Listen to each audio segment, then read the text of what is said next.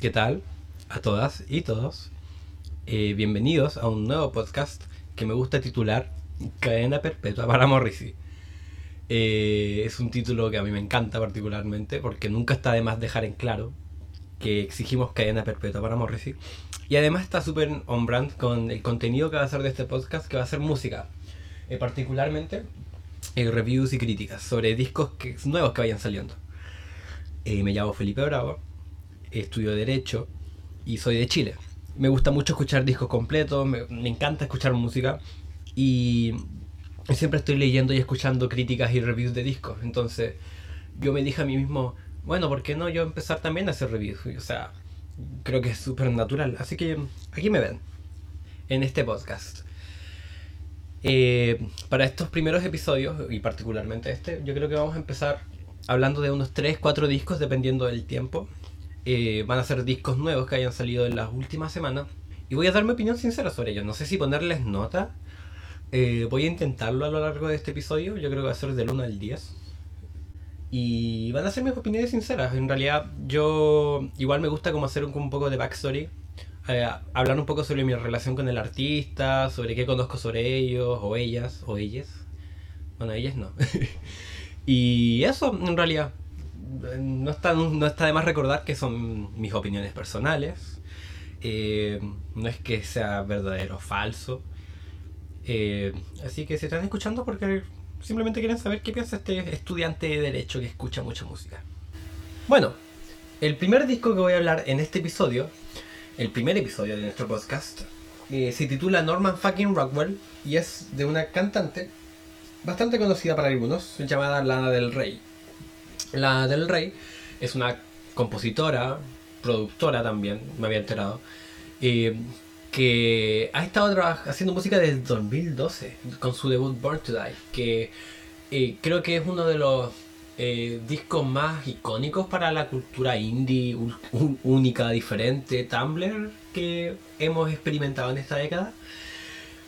Mi relación con la música de la del Rey es interesante porque, o sea, yo voy a hablar de la perspectiva de la música que escucho ahora, en el 2019. Porque igual yo siento que cuando era más joven escuchaba más música, no tenía tanto criterio así como crítico. Eh, un poco de backstory, un poco de trasfondo de lo que pienso de la discografía de la del Rey.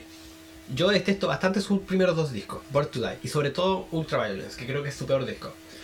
Born to Die, le puedo dar lo positivo que es la mezcla entre los beats de, de hip hop, medio así como old school, con el chamber pop, la influencia bastante chamber pop que tiene el disco de, cuerdas, eh, eh, pianos, pero es un disco bastante...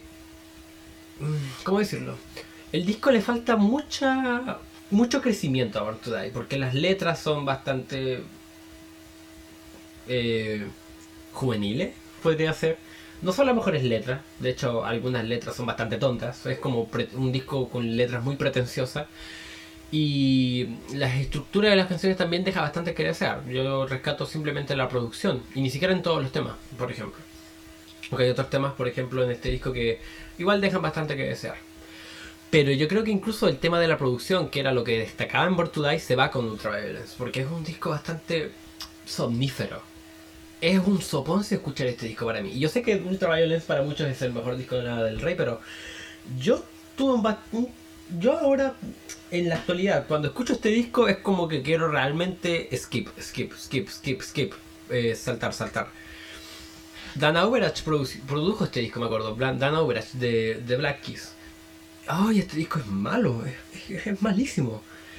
Las letras son muy así como edgy, es como la del rey, así como en plan, oh, estoy triste porque me gustan los chicos malos, pero soy una chica buena oh, estoy deprimida. Y no creo que esa narrativa, al menos a mí, me, me, atraiga bastante o la encuentre poética. Sobre todo en el delivery, porque si vas a hablar sobre temas como la depresión, Lana del Rey hace de todo excepto letras buenas en Ultraviolence. Es un disco que deja bastante de desear, pero eso voy a decir solamente. Pero yo creo que con Honeymoon y sobre todo con Last for Life, Lana del Rey eh, estuvo mejorando un poco su, su, estética, su estilo, sus letras. Eh, si bien Born, eh, o sea, si bien Honeymoon también peca de ser bastante somnífero. Al menos las letras de este disco son mejores, la producción es un poco más variada, es un disco bastante cohesivo, tiene temas que también son malos, obvio. Por ejemplo, para los que conocen un poco la discografía de la del Rey, yo siento que Freak es uno de los peores temas que tiene ella. Pero también tiene temas muy buenos ese disco. Es como Meaty Moda. Y Last for Life, si bien tiene los mejores discos, las mejores canciones de su carrera, como Get Free o Tomorrow Never Came, también tiene los peores temas de su carrera. Como esas canciones trap que sacó con A$AP Rocky o esa canción como de, de Coachella, que es como Woodstock en su mente, que es como super fake woke, a mi parecer. Bueno, la cosa es que yo últimamente he estado reconociendo como que la del Rey se ha ido mejorando de a poco, así como, ok, sus primeros discos son malos, el, Honeymoon es más o menos, el Last for Life sería bueno, pero cortándole todos los temas trap. La cosa es que cuando la del Rey el año pasado sacó dos sencillos, que, producidos por Jack Antonoff, un productor que ahora está muy en boga porque produce para Lord, por ejemplo, para Taylor Swift, que de paso Taylor Swift sacó un disco que se llama Lover y no lo voy a, no lo voy a mencionar en mi podcast, lo digo al tiro porque es muy largo y me da una flojera escuchar a Taylor Swift. Eh, eso. Sacó dos temas. El primero se llama Mariners Apartment Complex. Es un tema medio soft rock con influencias chamber pop y un poco psicodélico, un poquito nomás. Y es un tema bastante interesante. Y de la mejor manera posible, porque la del Rey ya no está hablando sobre esta estética así como esta narrativa de de chica buena, chico malo, estoy triste. Y habla sobre cosas más maduras como ser malinterpretada, eh, su relación con, por ejemplo, con ella misma, con, los medios, eh, su empoderamiento emocional.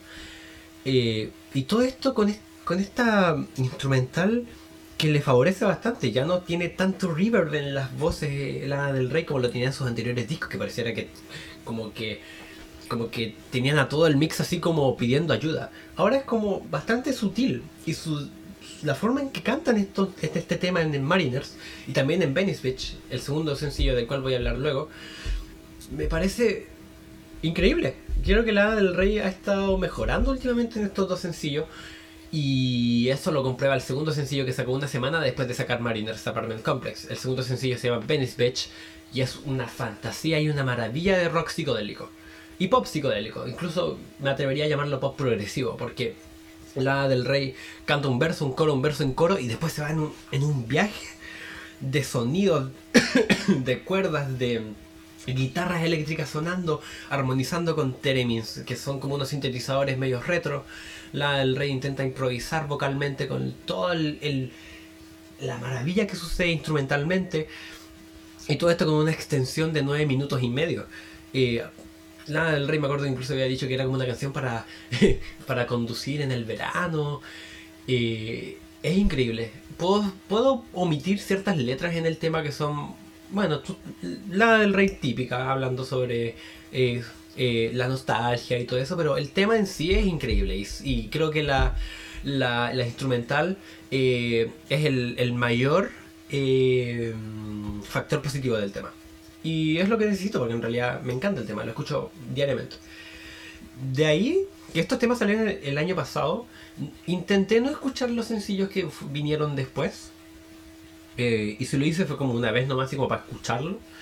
Y, pero en realidad fue para tenerlos más en contexto con el disco, que es Norman fucking Rockwell, que salió la semana pasada, al momento de grabar este podcast. El disco empieza con el, la canción que le da el título al, al álbum, Norman fucking Rockwell la del Rey empieza a basurear a un tipo que es este pintor que se cree como de Shed, que es como le baja el ego, así como que eh, tu poesía es basura, tú no sabes hacer nada, eh, eh, eres un egocéntrico, básicamente. Y todo esto dicho de una manera bastante poética. Y yo digo, wow, Lana del Rey ya no está tan sumisa en su en su estética lírica hablando, por ejemplo. Es es casi cómico el tema. Y de una manera bastante buena. Yo disfruto bastante la letra de este tema. Y con estos pianos, estas cuerdas, la del rey dando su mejor performance vocal en años en este tema. Yo creo que el disco empieza bastante bien. Y los primeros cinco temas de este disco, eh, los dos sencillos, el tema del que acabo de hablar, Fuck It I Love You, que es un tema muy surf rock, otra, otra cosa que no esperaba de Lana del Rey, pero que igual es, entendible porque es un tema surf rock que habla mucho sobre California, sobre eh, las drogas, pero no de una manera tan edgy, eh, sobre, sobre la playa, Long Beach, toda esa onda. Y Doing Time, que es un cover de una banda llamada Sublime, Sublime, no sé cómo se pronuncia, que creo que salva un poco la monotonía. No, no, la palabra no es monotonía, porque eso es negativo. Eh, el disco tiene muchas baladas, eso es lo que voy a decir. Desde, desde Doing Time y hasta el final, el disco comprende únicamente baladas, a excepción de un par de temas que están metidos por ahí. Entonces yo creo que Doing Time, que es un cover, no es un tema increíble, pero yo creo que es necesario en esta posición para darle un poco más de, versatilidad al disco. de- porque hay muchas baladas, eh, ahora hay temas más o menos movidos, como Fuck It, I Love You, eh, Doing Time, Mariners, por ejemplo.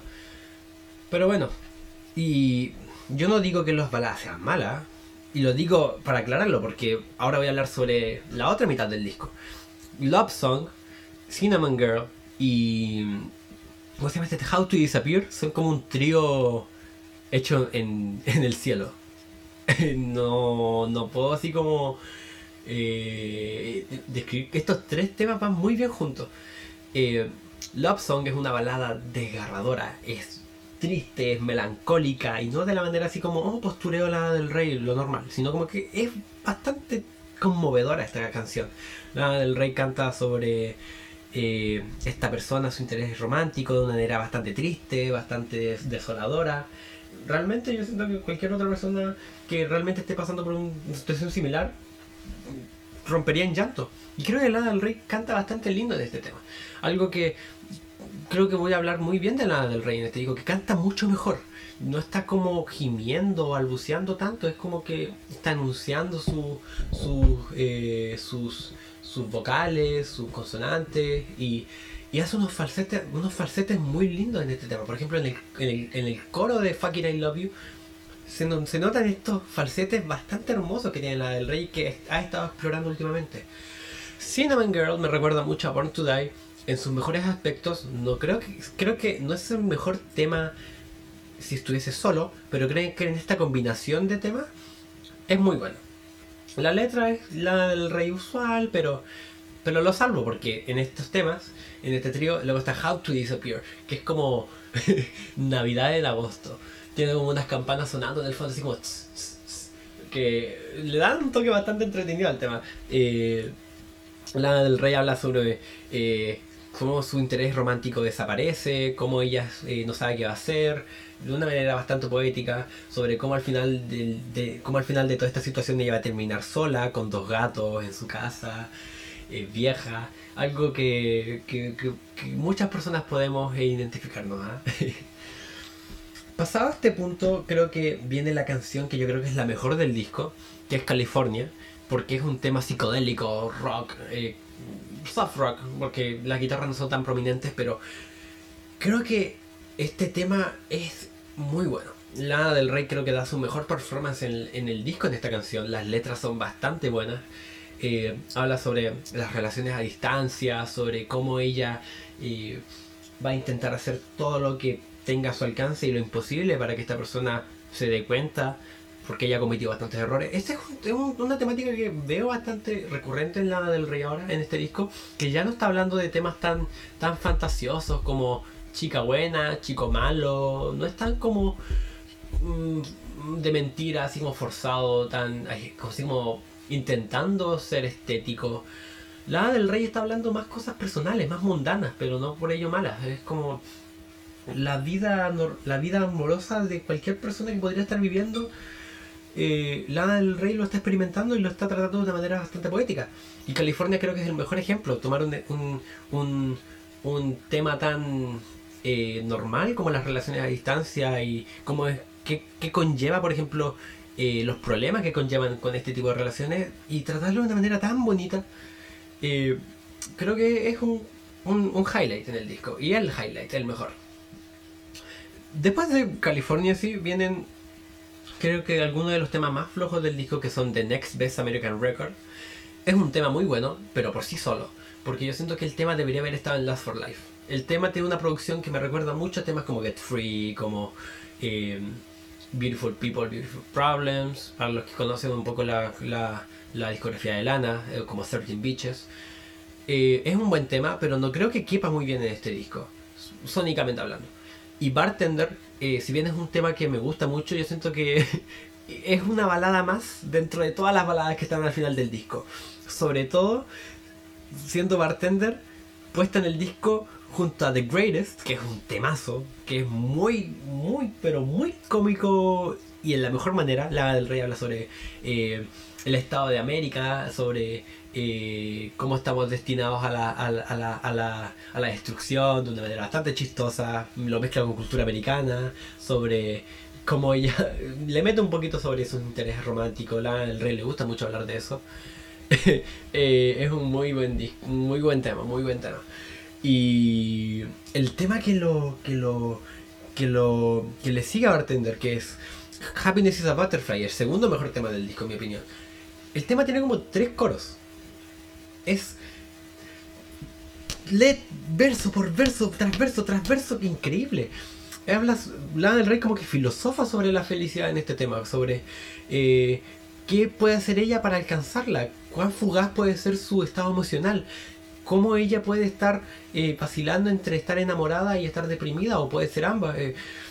Y todo esto con una producción de Jack Antonoff de empieza con un piano, empiezan a meterse lentito las cuerdas y luego una guitarra rompe todo y empieza al lado del rey cantar como el tercer coro que existe en este tema y es increíble, a mí me encanta. Y todo esto para, para, para sí, cerrar el disco con... tengo que leer el título porque es muy largo. Hope is a dangerous thing for a woman like me to have, but I have it. Este tema mm, es una balada que solamente consta de un piano y la del rey con un poquito de reverb, con un poco de eco.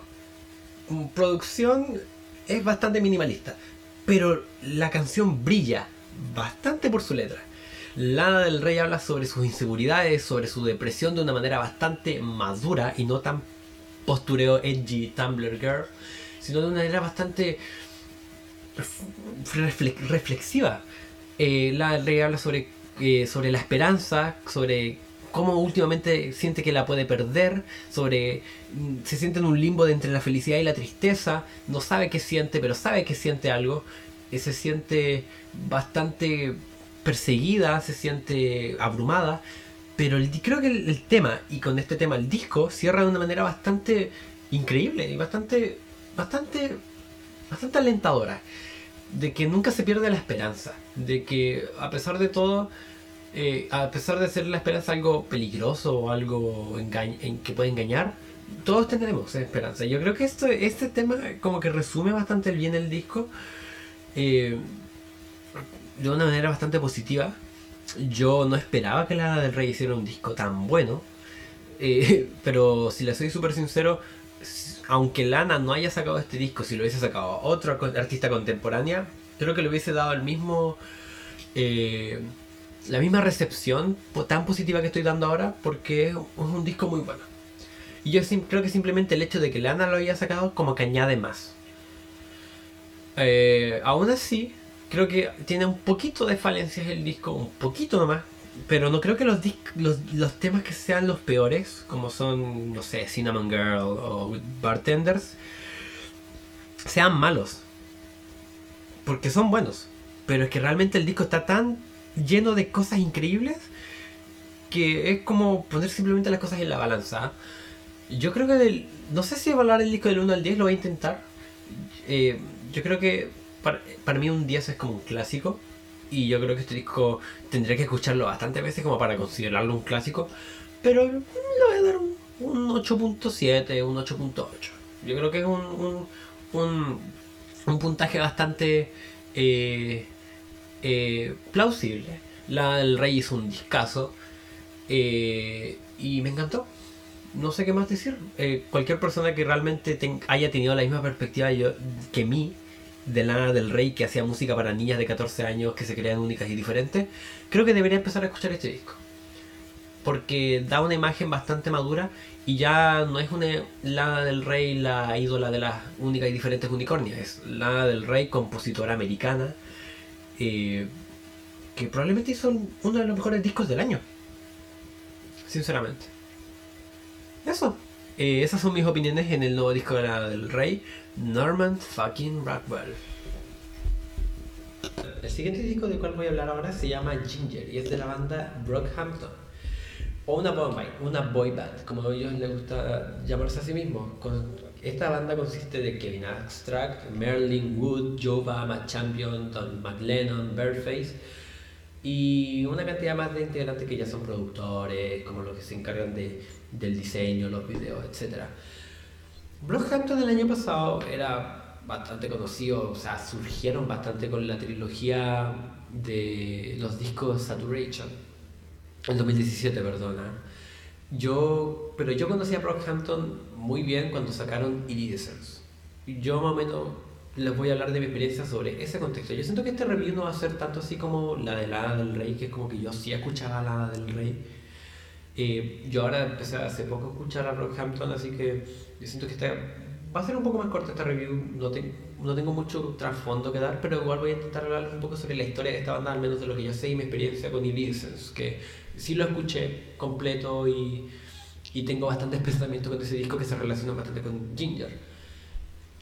Bueno, Saturation, o la trilogía, yo encuentro que es súper entretenida. Y yo siento que Saturation 2 es uno de los mejores discos del 2017. Y tiene temazos como Yankee, eh, eh, ¿cómo se llama este disco? Gummy, eh, Swamp, son temazos. Eh, y Saturation 3 tiene creo que igual uno de, los, uno de, mis temas favoritos de ese año, que es Sister Nation y Bleach.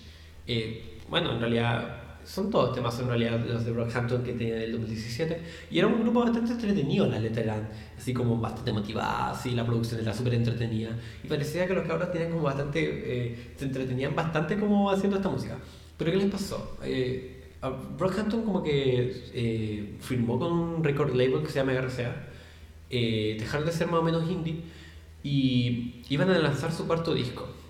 Como que cambió de nombre a Team Effort, a Papi, pasó por bastante como cambio, pero lo que les pasó es que uno de sus integrantes antiguos, que era Amir Van, y lo acusaron de abuso sexual y lo tuvieron que echar del grupo. Parece que eso afectó bastante al grupo así y, y, lo peor fue que fue en su, peor, en su mejor momento, perdona, fue en su mejor momento. Lo echaron en su mejor momento al grupo. Eh, porque ya estaban como en el spotlight, todo el mundo estaba como cachando quién era Brockhampton y quiénes eran y, y ahora estaban así como con la lupa porque echaron un integrante, qué van a hacer ahora. Yo creo que eso se refleja bastante en el, lanzamiento del, cuarto disco del boy band, ¿ah? que se llama Iridescence que fue lanzado en 2018, en septiembre. Iridescence es un disco interesante. Eh, es un disco que parece apresurado, por ejemplo. Eh, siento que, si bien es un disco que igual tiene la esencia de Brockhampton y todo, no es el disco que esté mejor unido. No es un disco que sea tan cohesivo. Y siento que es, lo siento como un disco bastante mitimota porque de, los 15 temas que tiene, por ejemplo, hay temas muy buenos que son como por ejemplo Thug Life, Berlín, o District, o Jubert, o San Marcos. Pero hay temas en este disco que igual encuentro bastante flojos, y bastante flojos, como por ejemplo lo son como estos interludios de un minuto que tiene el tracklist, tape, eh, Vivid, o el closer track, que es Fabric, que lo encuentro aburrido. y no sé, yo, al menos el primer disco que había escuchado de Brockhampton, que era Iridescence, no siento que haya sido el mejor disco que haya escuchado ese año, en 2018. Sentí que era flojo, no los, tiene la misma cantidad como de temas buenos que de temas malos. Eh, así que yo no iba con bastante buenas expectativas, o al menos no expectativas súper positivas, eh, con el nuevo disco de Brockhampton que se llama Ginger. Que pareciera que eh, encuentra a Brockhampton en una posición mucho más madura. Eh, no escuché los sencillos del, por decirlo, del disco, solamente escuché No Halo en su momento, que es el tema que abre este disco. Y saben que en realidad No Halo es un temazo. Me recuerda bastante como a la música de los 2000, como a una balada de los 2000 pop rap, así como, pero obviamente con la esencia de Brockhampton. Y, y yo creo que el inicio de este disco junto con Sugar y Boy Bye, oh, tengo que hablar de Boy Bye. Yo siento que Sugar es un tema, ok, es bonito, eh, es su Brockhampton usual, los chiquillos hacen su, lo mejor que saben hacer, que es hacer un Bobs. Ay, ese tema me carga, Bobs. hacen buenos temas. Pero yo cacho que No Halo y Boy Bye son como temas súper pivotales en este disco. Al menos de la primera mitad. Porque No Halo tiene como esta melancolía en su letra. Es un tema bastante accesible. Me gustaría llamarlo comercial. De hecho, yo creo que debería haber sido el primer sencillo del tema y podrían haberlo promovido mucho mejor. Eh, Boy Bye es un tema, es un temazo. El sample es como de como música como de elevador, así como de y el, el, el verso de Matt Champion y el coro como que se meten Merlin, por ejemplo. si, si vamos a hablar de Brockhampton, yo tengo que decirles que mi integrante favorito del grupo es Merlin. O sea, creo que es importante notar eso. Me, encanta Merlin porque es como, le da como el toque más chistoso así como, y quirky al, al grupo. No Halo y Boy Bye son como los mejor, de los mejores temas del- de la primera mitad del disco. Pero nos encontramos también con temas que yo encuentro que son flojos. Heaven Belongs to You y St. Percy comparten un sample eh, junto con el otro tema que es eh, I've Been Born Again. Eh, esos tres temas son mis temas menos preferidos del disco. Y lo digo al tiro. Eh, siento que Heaven Belongs to You, la aparición de Slow Tie es pobre. Eh, Slow Tie, el rapero que aparece en el tema. Y Side Percy junto con eh, Heaven Belongs to You están entre los temas Boy Bye y el otro tema que igual me gusta mucho del disco que es If Pray Right, que me gusta bastante como los integrantes más o menos como el delivery que tienen en el tema, me gusta bastante la producción, eh, por así decirlo, el, el sample que se usa en el disco igual es, eh, aunque sea repetitivo, creo que funciona en el, en el tema. Eh, pero opaca bastante los temas que están entre medio, que son, de nuevo, Heaven Belongs to You y St. Percy. Ahora sí, entrando a la segunda mitad del disco, concha tu madre. Dearly Departed. Hablemos de ese tema. Eh, eh, top 5 temas de Brockhampton. Dearly Departed. Ese, asegurado que está. Ah, ¿Cómo empezar a hablar de este tema? Eh, mm, yo cacho que fue en este tema donde yo empecé a cachar que el Ginger de Brockhampton es un disco triste. Este es un disco muy depresivo. Que me hizo, como que me, como que me dejó llevar la producción de los temas de los temas anteriores. Eh, y ahora me llega Dearly Departed y puedo concentrarme mucho más en la letra.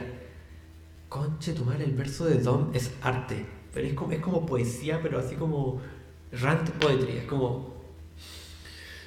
Les afectó bastante el tema de Amir, por ejemplo, el tema de la fama, el tema de todo lo que les pasó el año pasado. Y el, el, Dom se sacó uno de los mejores versos de Brockhampton ever. La producción es media psicodélica, me recuerda como a Tame Impala, Mac DeMarco, pero en el mejor sentido de la palabra, sobre todo cuando si empiezo a hablar de Mac DeMarco. Eh, el tema es increíble, yo lo voy a dejar ahí. Y yo siento que eh, la segunda mitad igual está llena como de buenos temas. O sea, no llena, pero tiene buenos temas como Victor Roberts, que siento que es el mejor closer de un disco de Brockhampton. El piano que tiene el tema, el rapero que no sé quién es que está rapeando ahí, creo que es uno nuevo. ¿ah? La letra, eh, el verso de Dom en Victor Roberts y Ryan Berry que vuelve a, a cantar para un disco de estos cabros, luego de su aparición en, en, en Bleach de Saturation 3. Y también eh, Ginger, el title track, que igual es como rarito, así como es como... Detrás de toda la, como la, la producción entretenidita que tiene el tema Ginger, eh, tiene una de las letras más tristes, creo que Kevin Abstract se lució con este tema. Eh, y también eh, Matt Champion, que creo que tienen en Ginger y en Boy Bye sus mejores versos del disco. Desafortunadamente, creo que I've Been Born Again, por ejemplo, que peca de estar en el trío este maldito de Heaven Belongs to You, Saint Percy. Y Big Boy y Love Me for Life como que se pierden en el final del disco. No siento que eh, eh, destaquen por las mejores razones, sobre todo Love Me for Life, que tiene como, por así decirlo, este esta percusión que como que no siento que esté con la mejor producción hecha. Yo siento que Love Me for Life tiene la peor producción del disco.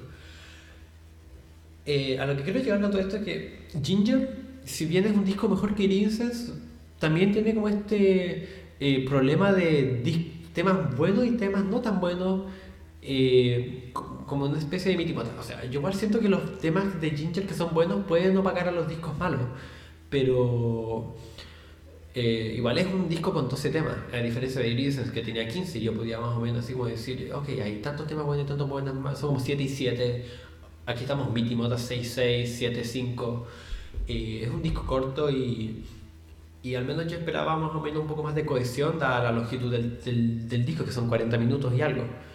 Pero eso sí, yo creo que lo, lo, positivo y lo más positivo que voy a decir sobre el disco Ginger es la madurez emocional y eh, que se muestra en las letras del grupo Rockhampton.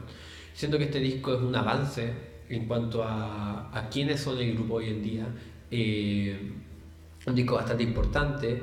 Eh, siento que igual fue bastante positivo que no hayan puesto tantos bangers o temas muy movidos en el tracklist. Por ejemplo, igual agradezco un boy bye en, el tracklist, pero me gusta que hayan dejado espacio para estos temas más reflexivos, más como que se concentran en la letra más, eh, por así decirlo, de crecimiento personal, de madurez, eh, que realmente me hace estar mucho más interesado en la banda, aunque este no es un disco perfecto.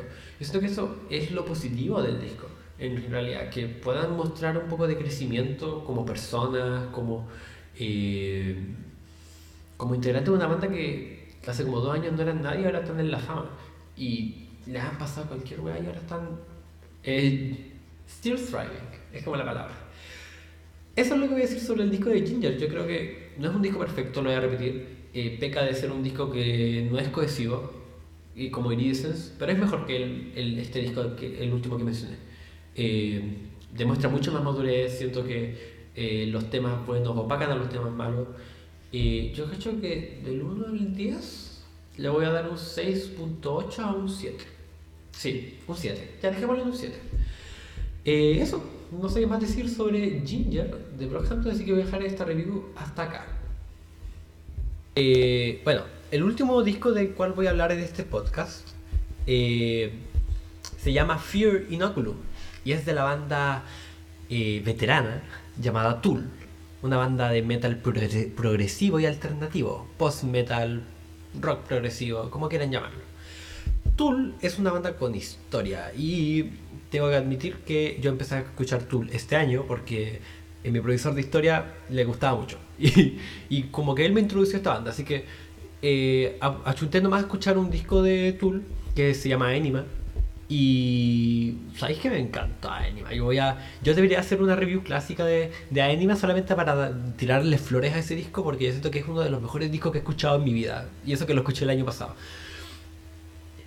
La cosa es que al parecer Tool no había sacado un disco como en 13 años. Ya mucho rato así como eh, como en este limbo de saca música Tool, no saca música.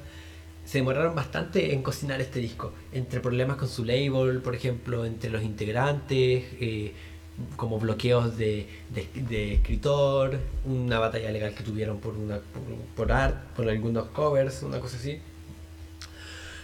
Ha pasado tanto tiempo eh, para que saliera este disco, ¿ah? mucho más del que igual yo podría recordar, y por eso igual empatizo con los fans de Tool que esperaron 13 años. Eh, pero esta review eh, no está sesgada por tal vez eh, el hype o la decepción en el caso de algunos. porque yo realmente no esperaba este disco. Es como que salió y es como, oh, Tool sacó disco, vamos a escucharlo. ¿Cómo empezar esta review? A ver vamos a, salir al tiro del, Voy a empezar al tiro diciendo qué siento del disco en vez de ir track por track en este review. Eh, porque siento que lo primero que hay que notar es que los temas son muy largos. Demasiado largos. Onda, yo he escuchado temas largos, así como en disco, por ejemplo, el Vulnicura de Björk, por ejemplo, todos los temas están arriba de 6 minutos, Black Lake dura 10, o por ejemplo, eh, ¿Cómo se llama este disco? El Animals de Pink Floyd, otro de mis discos favoritos de la historia. Todos los temas pasan de 10 minutos. Pero este nuevo tema, este nuevo disco de Tool, tiene 7 temas y de esos 7 temas, eh, en la edición física estoy hablando, porque la edición digital tiene unos interludios que en realidad no cuento. Y voy a decir por qué. Eh, todos los temas, casi todos pasan los 10 minutos. Y eso me dio un poco así como de miedo, porque si un tema va a ser bastante largo, tiene que ser progresivo, tiene que ser bueno. Y yo, al haber escuchado a Enima, yo dije, bueno, tú haces eso increíblemente bacán, hacer temas progresivos, interesantes, metal progresivo, que es muy bacán.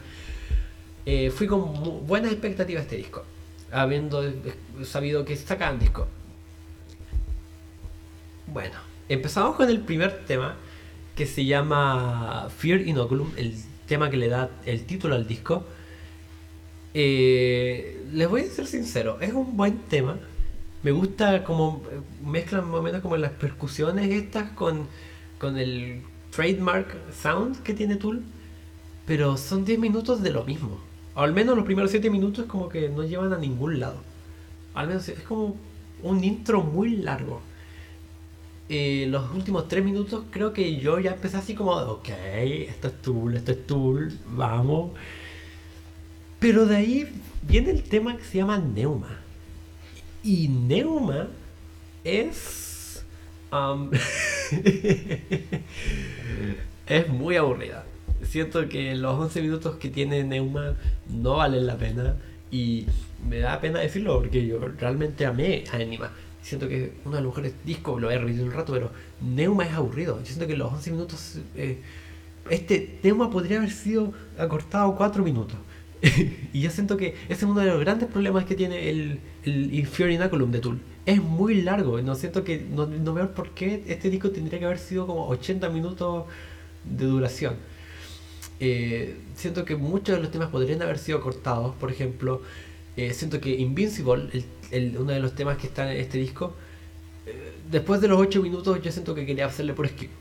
Porque los, los por decirlo, el, el sintetizador que sale, que es el mismo sintetizador que aparece en Neuma y es algo que yo encuentro negativo, no es lo más, así como, para mí es lo más cómodo de escuchar luego de haber escuchado eh, o haber soportado los primeros 8 minutos de Invincible.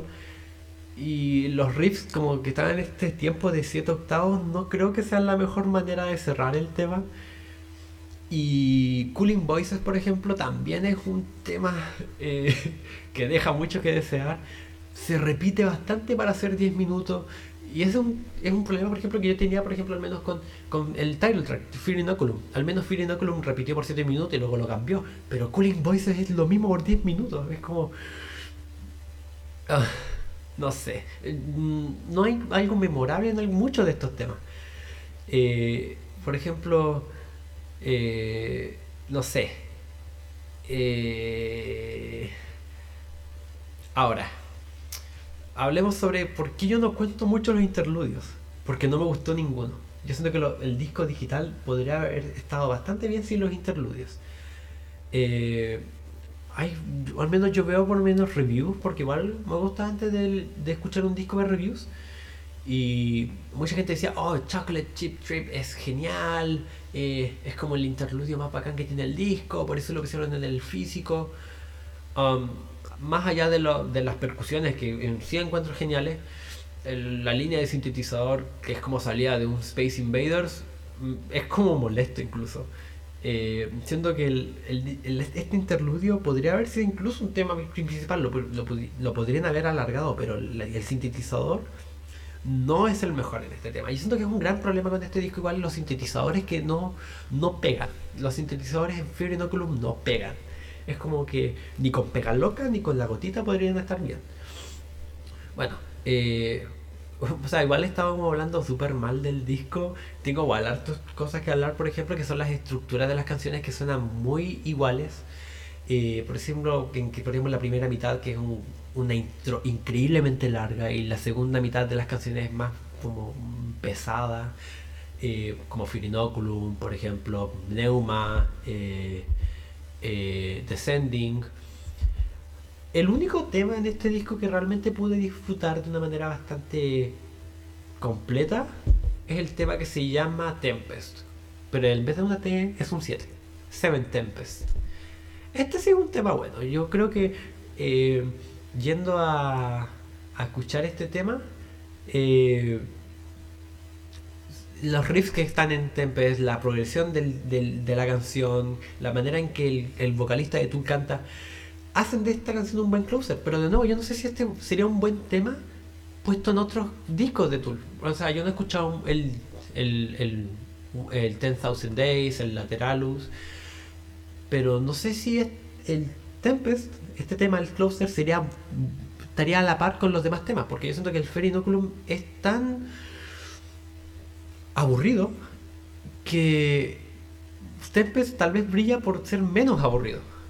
Porque igual al menos, al igual, al menos al ver ser un poco más, al, ser una canción que igual es refrescante luego de haber escuchado ese soponcio de las seis canciones como de 10 minutos cada una y ese interludio que bueno, sin comentarios eh, mm, no sé. Eh, eh, es que no sé cómo decirlo porque igual no quiero ofender porque yo sé que Tool es una banda bastante legendaria, es icónica y yo amo a Enima, siento que una de mis canciones favoritas de la historia es Sting Fist de 462, eh, ¿cómo se llama? Push It y los interludios de Anima le daban todo el toque, ese es el otro tema, que si yo voy a la Anima y, y están estas canciones, por ejemplo, la intermission, está eh, el mensaje para no sé qué, el message for no sé cuantito, eh, este interludio que contiene sintetizadores que está pasando como los iones, los átomos, y el closer también que dura 13 minutos, Third Eye, que es un viaje. Siento que Tool lo hizo segurito en este disco, es como que, eh, como lo dirían en inglés, they played it safe. Y tristemente eh, eso es un detrimento, porque las canciones son bastante largas y yo me encontré bastante aburrido en muchas partes del disco. E incluso el único highlight para mí, que es Tempest, no, no puede ganarle a los seis temas que realmente no, no los disfruté. Sobre todo Neuma y Cooling Voices. no sé qué más decir. ¿ah? Eh, le voy a dar este disco del 1 al 10. Ya, vamos a ser valientes. Yo le voy a dar un 3. O un 3.5. Ya un 3.5 le voy a dar. Ay, este disco fue una decepción. ¿ah? Pero tal vez esta opinión podría cambiar si escucho los demás discos que tiene Tool, como eh, 10,000 Days, Lateralus o el. O escucho de nuevo Anima. Pero hasta ahora es. mm, mm, no, no volvería a escucharlo por gusto. ¿ah? Más allá de intentar convencerme de que este disco es bueno. Pero como primera impresión, no. No. no. Y yo creo que esos son los tres discos de los cuales voy a hablar. ¿ah? Eh, ojalá haya sido súper bacán. Eh, ya a mí me gustó bastante esta experiencia de, de hablar sobre estos discos. Eh, me gustó mucho grabar el podcast. Ojalá la próxima semana hablar sobre nuevos discos, ya que creo que la próxima semana, la próxima semana salen hartos discos. eh, y hoy día salió un disco de cual quiero hablar, pero eh, creo que el podcast va- se va a hacer muy largo si empiezo a hablar de ese disco. Y ya tengo una review negativa, que es la de Tool. Por favor, no me maten. Eso, eh, muchas gracias por escuchar el podcast. Mi nombre es Felipe Bravo. Y ahí esto fue Cadena Perpetua para Morrissey. Bye.